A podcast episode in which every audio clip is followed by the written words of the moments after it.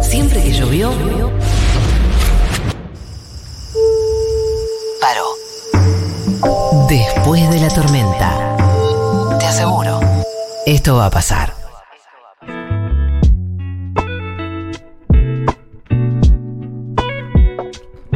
Bien, tenemos el agrado de conversar un ratito con Ricardo Kohler, que es periodista, es escritor, escribió un montón de libros interesantísimos, pero además los cuenta de una manera fantástica. A mí siempre me gusta invitarte. Te voy a preguntar más o menos las mismas cosas porque la audiencia capaz que no te conoce o no conoce todas las historias que transitaste. Eh, son siempre muy interesantes. Eh, para quien no lo conoce, Ricardo Kohler es un trotamundos. Eh, sabe de una historia, algo llamativo que pasa en alguna sociedad que se, organiza de una manera distinta a Occidente y él va, se mezcla con la gente, conoce historias y a partir de eso escribe libros que son traducidos a todos los idiomas posibles. Eh, ¿cuántos, eh, ¿Cuántos idiomas te tradujeron ya? Y creo que 15 más o menos. 15 idiomas, wow, Sí. es un montonazo. Eh, bueno, muchos de sus libros son muy populares. Eh, ¿Cómo es ese procedimiento en el cual vos te enterás de algo y, y cómo decidís viajar, cómo te compenetrás, eh, te informás antes? ¿Cómo es el trabajo de campo, digamos, para después terminar en un libro? Bueno, eh, digamos que hay una versión oficial y una versión que no, no es tan oficial. ¿no? La extraoficial, queremos la extraoficial. La versión oficial esto siempre empieza con una pregunta sobre algún tema que tenga que ver conmigo o que me esté pasando algo particular en ese momento, porque comenzar un libro es fácil, terminarlo no tan fácil. O sea, uno empieza con una muy buena idea y después hay que remarla. Y en general, eh, los libros tienen que ver con diferentes etapas de mi vida. Entonces el primer libro, que es el, el más conocido, El Reino de las Mujeres, empieza con una pregunta sobre la mujer. Esto hace ya bastantes años, mucho antes de que eclosionaran los movimientos feministas. ¿no?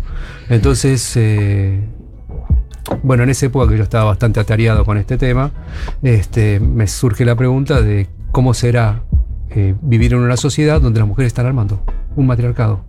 ¿Cómo será un lugar donde ninguna mujer tenga nada para reclamar?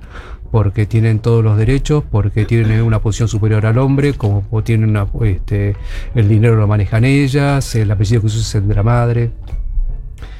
Entonces empecé a buscar y no es tan fácil encontrar porque este, históricamente y espontáneamente de alguna manera las sociedades se han organizado siempre bajo la figura de un líder y por lo general ese líder era un varón. Pero como todas las cosas, no, no en todas las sociedades fue así. Entonces, el libro yo lo escribo sobre una sola sociedad, que es la más pura de todas, pero yo recorrí un montón de sociedades, en Corea, en el mismo Ecuador, en la India, este, en un lugar cerca de Birmania, este, donde veía sociedades y elegí la más pura de todas y digo, bueno, acá sí, acá mandan las mujeres, no me cabe la menor duda. Y fui varias veces en realidad, este, pasé un periodo bastante largo para lo que es estar en una población rural de la China, en el interior de la China. Y ahí cuento la experiencia de cómo son las cosas cuando las mujeres mandan, cuando no se puede endilgar ni se puede reclamar nada a la fuerza o a la supremacía del varón. Entonces, saber qué hacen las chicas en ese momento. Y la verdad que lo que pasa es, eh, es alucinante, o sea, que es lo que a mí me gusta con cada uno de los temas que yo voy abordando, que es que este, las cuestiones que para nosotros son fundamentales, que son de una sola manera, las cuestiones por las que nosotros sufrimos, por las que nos ponemos contentos, por las que nos armamos un horizonte, son siempre construcciones. En donde en otros lugares, este, con una sociedad armada de una manera totalmente diferente, disparatada, este, para nosotros, las cosas funcionan igual. Y bueno, y ese fue el primero. Yo voy a contar una anécdota específica de un libro posterior, que es eh, un libro que se llama Mujeres de muchos hombres, que es este, familias donde las mujeres están casadas con varios maridos, tienen cuatro tipos. Entonces yo, ese, esa- ese, ese libro fue inspirado en la idea de qué significa para la mujer tener varios hombres, porque yo creo que toda la, toda la, visión sobre el tema es una visión siempre legalista. ¿Por qué no puede estar una mujer con varios tipos y los hombres pueden estar con con? Como se llama, ¿por qué la mujer? Bueno, sí puede, no hay ninguna duda, puede, haga que haga lo que quiera, pero el tema está en cómo le afecta o si le afecta eso subjetivamente. Si el amor es posible, si tener la relación con cuatro hombres, después vemos el tema del hombre, ¿no? Si tener un- una relación con cuatro hombres al mismo tiempo, al mismo tiempo, este, En, permite- en- dijiste aliade, en, Sí. en lenguaje de aliade, bien. inclusivo. Si tiene una relación con cuatro hombres, o sea, tener un novio, un marido, un amante, le permite, le permite el amor. Y bueno, entonces fui a un lugar cerca del Himalaya donde este, las mujeres están casadas con cuatro hombres. Todas. No todas, pero una buena mayoría. Una buena cantidad, Una buena bien. mayoría. En esa aldea específicamente había una buena mayoría. Entonces cuento en el libro qué siente una mujer, qué es lo que pasa cuando tiene cuatro tipos. O sea, duerme una noche con uno, una duerme con ocho, y todos viven en la misma casa. Pero hay un dato que quiero contar sobre ese tema, que es respecto de lo que decía antes sobre este, qué pasa con las sociedades que son diferentes a las nuestras. Yo iba después de un tiempo de estar con ella, este, se acostumbró a mi presencia y este, íbamos caminando una vez, íbamos transportando unos, unos canatos que llevaba una vecina.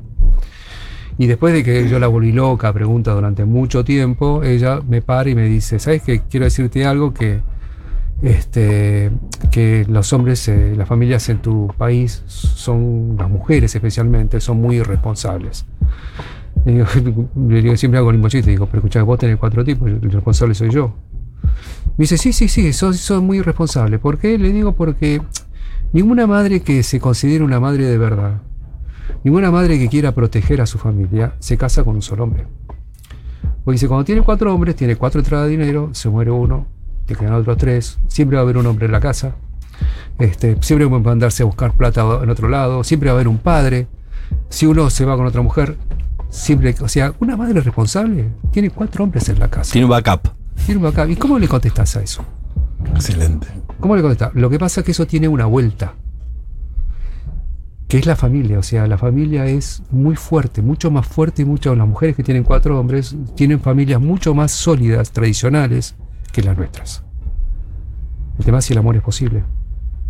Si el amor es posible, si vos tenés, vos vivís con una sola mujer y tenés tres, tres compañeros, digamos, podés escribirle algo a esa mujer, como se llama, sabiendo que una noche la pasa con uno, la pasa con el otro. Si una mujer enamorada puede pasar una noche con uno y otra noche con otro sin que eso le deje rastros.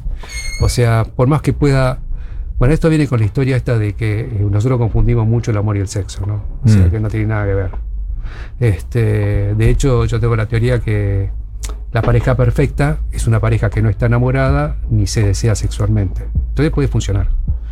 Porque este, si uno piensa por qué se divorcia la gente, siempre se divorcia por el amor, o sea, si me quiere, si no me quiere, si quiere a otra. Ahora, si el amor no es un término, si el amor no es una cuestión dentro de la, dentro de la relación, porque no, no hay, y si no se desean, y están de acuerdo que no se deben desear, entonces la cosa está, es estable, porque el amor, a diferencia de lo que uno piensa, de qué es lo que consolida una relación, en general la vuelve inestable. Cuando vos querés mucho a alguien, está muy enamorado y desea mucho a Sí, otra está persona, regalado. es un problema. Estás vulnerable. Personal, porque nunca, nunca vas a estar satisfecho. Ujú.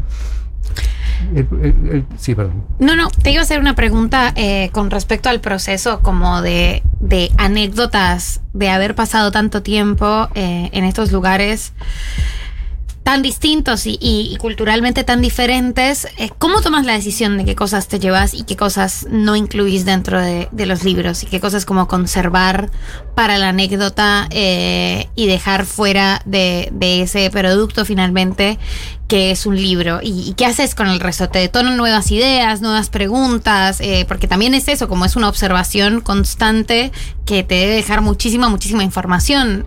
¿cómo, ¿Cómo jerarquizas todo, todo eso? Bueno, eh, todo yo te digo cómo hago yo, no cómo hay que hacer. Este, todo trabajo lleva una investigación previa, hay que leer mucho antes, porque si uno va a un lugar este, sin información previa no sirve para nada. Pero después, en realidad, yo cuento las cosas que me conmueven a mí. Ese es básicamente, porque además que el hecho de que me conmuevan y que tengan algo que ver conmigo es lo que me da, me da fuerza para escribir. Si yo no tengo, si yo no tengo eso, no puedo escribir, no puedo terminar el libro. Entonces dejo lo que a mí me conmueve y dejo afuera lo que no me conmueve. Y lo que no significa que eso no, no funcione así para todo el mundo. Porque hay una cuestión con los libros, que los libros funcionan mucho por identificación. Vieron que cuando uno lee y dice, "Oh, pero che, justo lo que me pasa a mí. ¿viste? Uno lee el Sí. y dice, y no sé por qué, porque es pareciera una cosa natural, pero identificarse es un procedimiento, que no tiene por qué ser así. Pero parece ser que encontrar en, en un libro algo, reconocerse, produce mucho placer y atrae. Claro. Bueno, yo me Hay una población en Birmania que igual no, no se reconocen las canciones de los Beatles. Por ejemplo. Tal cual. No se siente interpelado por las canciones de los Beatles. Sí, sí, tal cual. Y volviendo a El Reino de las Mujeres, Sí. en este pueblo que visitaste cerca del Himalaya, que ¿cómo se llama? Por Los curiosidad. Mosuo. Los Mosuo. Eh, había como una pregunta que sobrevolaba, decís vos, que es eh, que funciona como un matriarcado y demás, pero se puede sentir amor. Te preguntas, tanto por el lado de la mujer matriarca de dueña de la familia, como por el lado de sus otros cuatro hombres que conviven con ella. No, no, ¿verdad? esa es otra sociedad. La de los cuatro hombres es otra Ah, sociedad. ah, perdón. El matriarcado funciona de otra manera. Ah, Y este, yo te voy a contar alguna conclusión, porque yo viví mucho sin tiempo- spoilear el libro tampoco. No, no, sí, ¿cómo se llama? Yo pasé un tiempo largo en China y te dije fui a otras cosas y me llevó Ujú. mucho trabajo y un libro que, sobre el que he hablado mucho eh, y que tiene que ver con poder comprender a la mujer. No, no, no termina de comprenderla. O sea, yo voy a contar algunas cosas, pero esta, esta cuestión de personal es, es más difícil, ¿no? Este, eh, una cosa que puedo decir en las sociedades donde mandan las mujeres es la característica del amor. El amor está presente y está toda armada la sociedad para que las mujeres puedan enamorarse. Por ejemplo, no se casan. ¿Por qué no se casan? Porque ellas dicen que eh, el matrimonio mata el amor. O sea, si vos con alguien pretendés, que es lo que hacemos nosotros, ¿no?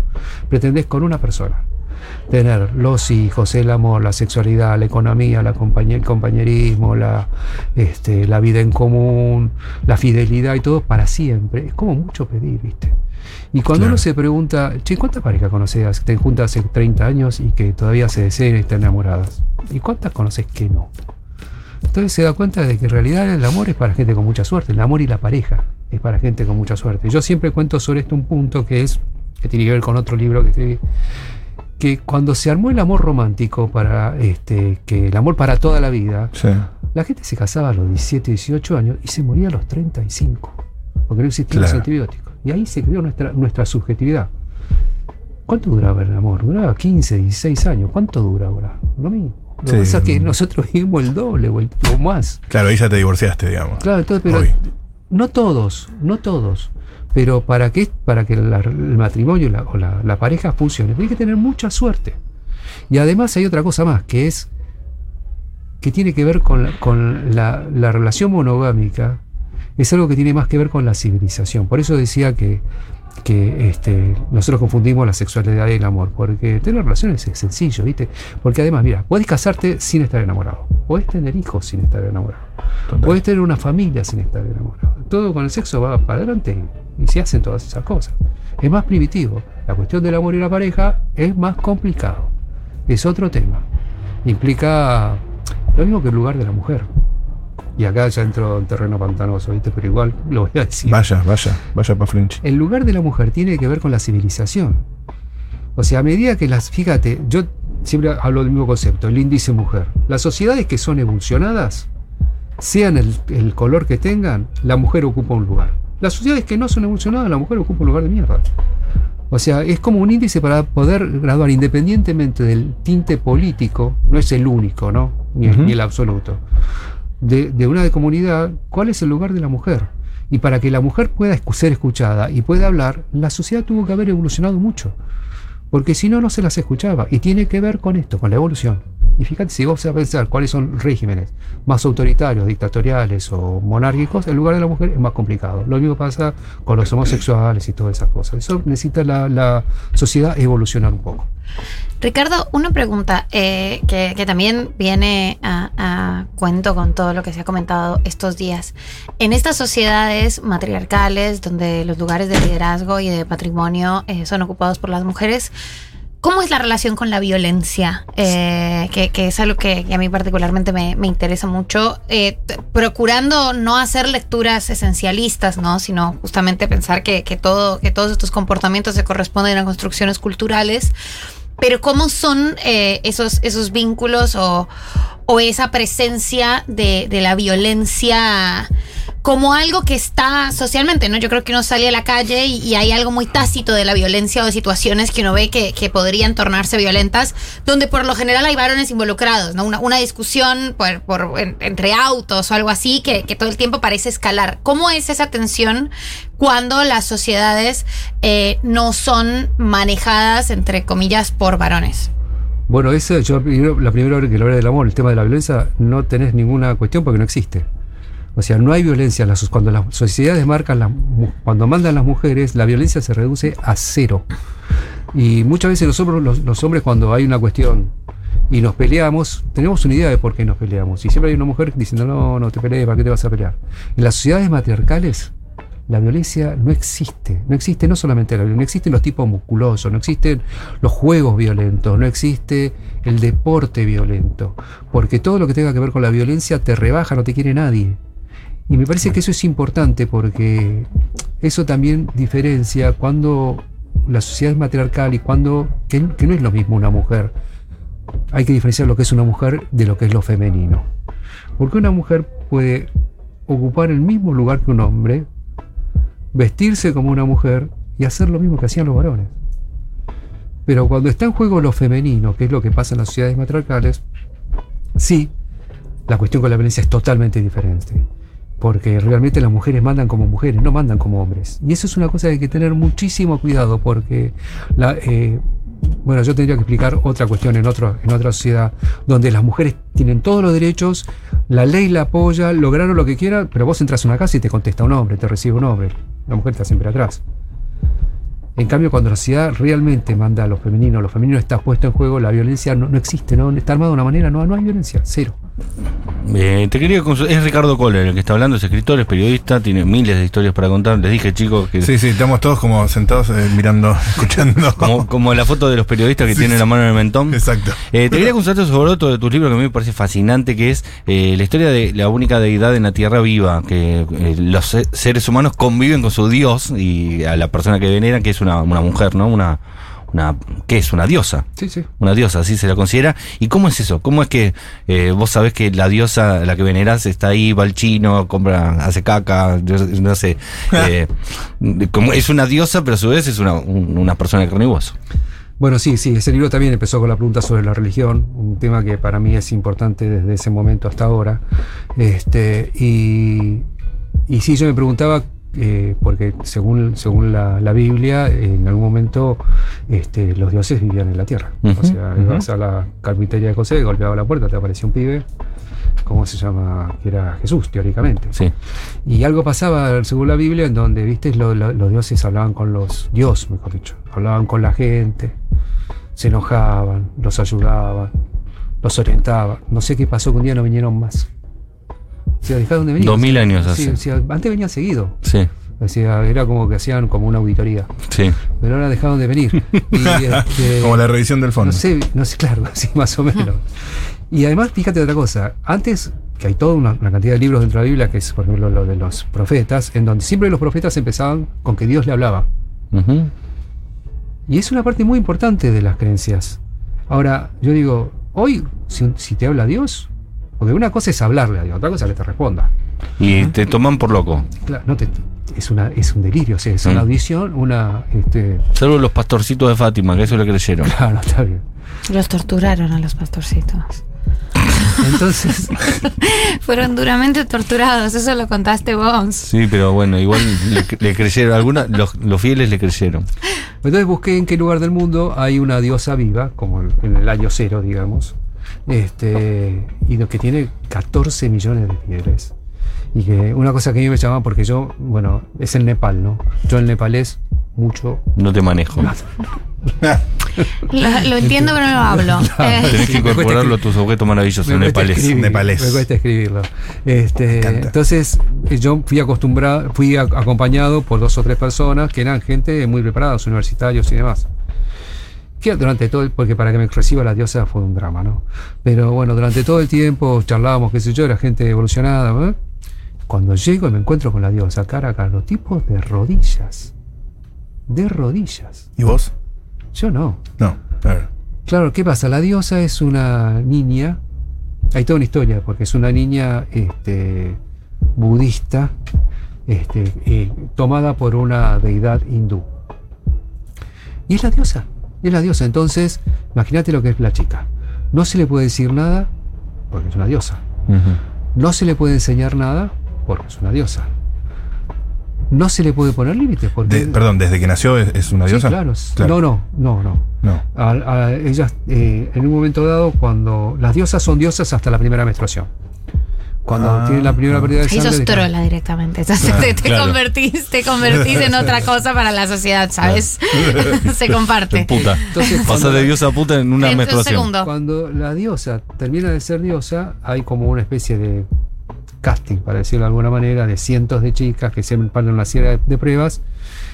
Y este, al final hay una que es la que gana Como Miss Universo. tal cual. Sí, un poco más, más tétrico que Miss Universo. ¿no? ¿Y cuáles son los criterios eh, que se tienen en cuenta para cuáles son las, las cosas que tienen que cumplir alguien para, para poder ser diosa? Miss Bueno. Antioquía. Primero tiene que tener una serie de características físicas. Ok, O sea, en general son muy bonitas. ok, Segundo, tienen que ser volver de una familia hindú.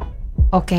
Y después vienen las pruebas en donde, por ejemplo, la hacen pasar toda una noche a oscuras con este, pedazos de animales o calaveras, con velas en los ojos. Entonces, las que no lloran o se mantienen como tienen la explicación, una cosa tremenda. Claro. Claro, tienen que sobrevivir a la tortura. Vos vas a ser diosa, pero igual te vamos a torturar. Claro. Pero, perdón, estabas en, en tu encuentro con la diosa. Estaba con el cuento de la Sí. diosa. Entonces, claro, es un poco desagradable la diosa, te digo, porque este, Tiene malos modos, claro. tiene malos modos. Tiene mal aliento. Imagínate, cualquier nena, pobrecita, que aparte no puede salir de la casa. Claro. que yo doy fe de lo que voy a decir, la diosa que tiene 14 millones de, de- de fieles, se la pasa todo el día mirando Cartoon Network. ¿En serio? Sí, sí. Literalmente. Es su Biblia. Claro. Y cuando recibe regalos, así como los recibe, los tira. Pero hay gente que viene de todo el mundo a verla, que le pide y que, bueno, está Es todo armado como para ¿Dónde es esto? el Nepal en Katmandú. Bien. ¿Y tiene y hace milagros? Claro, obviamente, ¿quién no? Claro. Cualquier cosa es un milagro para una diosa. Ah, Tal cual. Claro. Se saca un moco y es. Oh. Sí. O sea, hace 100 cosas que le piden, pegan una, Claro. Claro. esta es la la diosa. Entonces, ¿estabas vos ahí con la diosa? Estaba, bueno, y la chica, sea muy desagradable. Por supuesto, estuve con ella un tiempo, qué sé yo. A mí no, no me transmitía nada, pero se ve que los que estaban alrededor mío sí. Y después lo interesante fui a ver a un montón de chicas que fueron diosas. Ex diosas. Ex diosa. Ay, no. El paralelismo con Miss Universo es. Es total. eh, es- Sí, Miss Antioquía. están re locas. Claro, porque nunca fueron educadas. Nunca fueron educadas. En general, como se llama? Les cuesta conseguir mar- eh, marido porque hay toda una historia sobre que los maridos de las diosas son apuñalados. ¿Y tenés Pero- una pensión o algo? Sí, tiene una pensión del gobierno, es una de las razones por las que compite. Claro. Este, y cuando, cuando, ¿cómo se llama? Cuando pasa el tiempo, pobrecitas quedan vestidas de nenas por los años de los años. Hasta que finalmente mueren. Y cuando mueren, eh, forman parte de un panteón de diosas. Exactamente. ¿Que ¿Cuántas diosas hay en, en ese Katmandú? Sí, no sé ahora cuántas habrá, pero siempre vivas hay una viva. Una viva y algunas más Dos o tres, tres por lo menos. Este, ex diosas. ex diosas.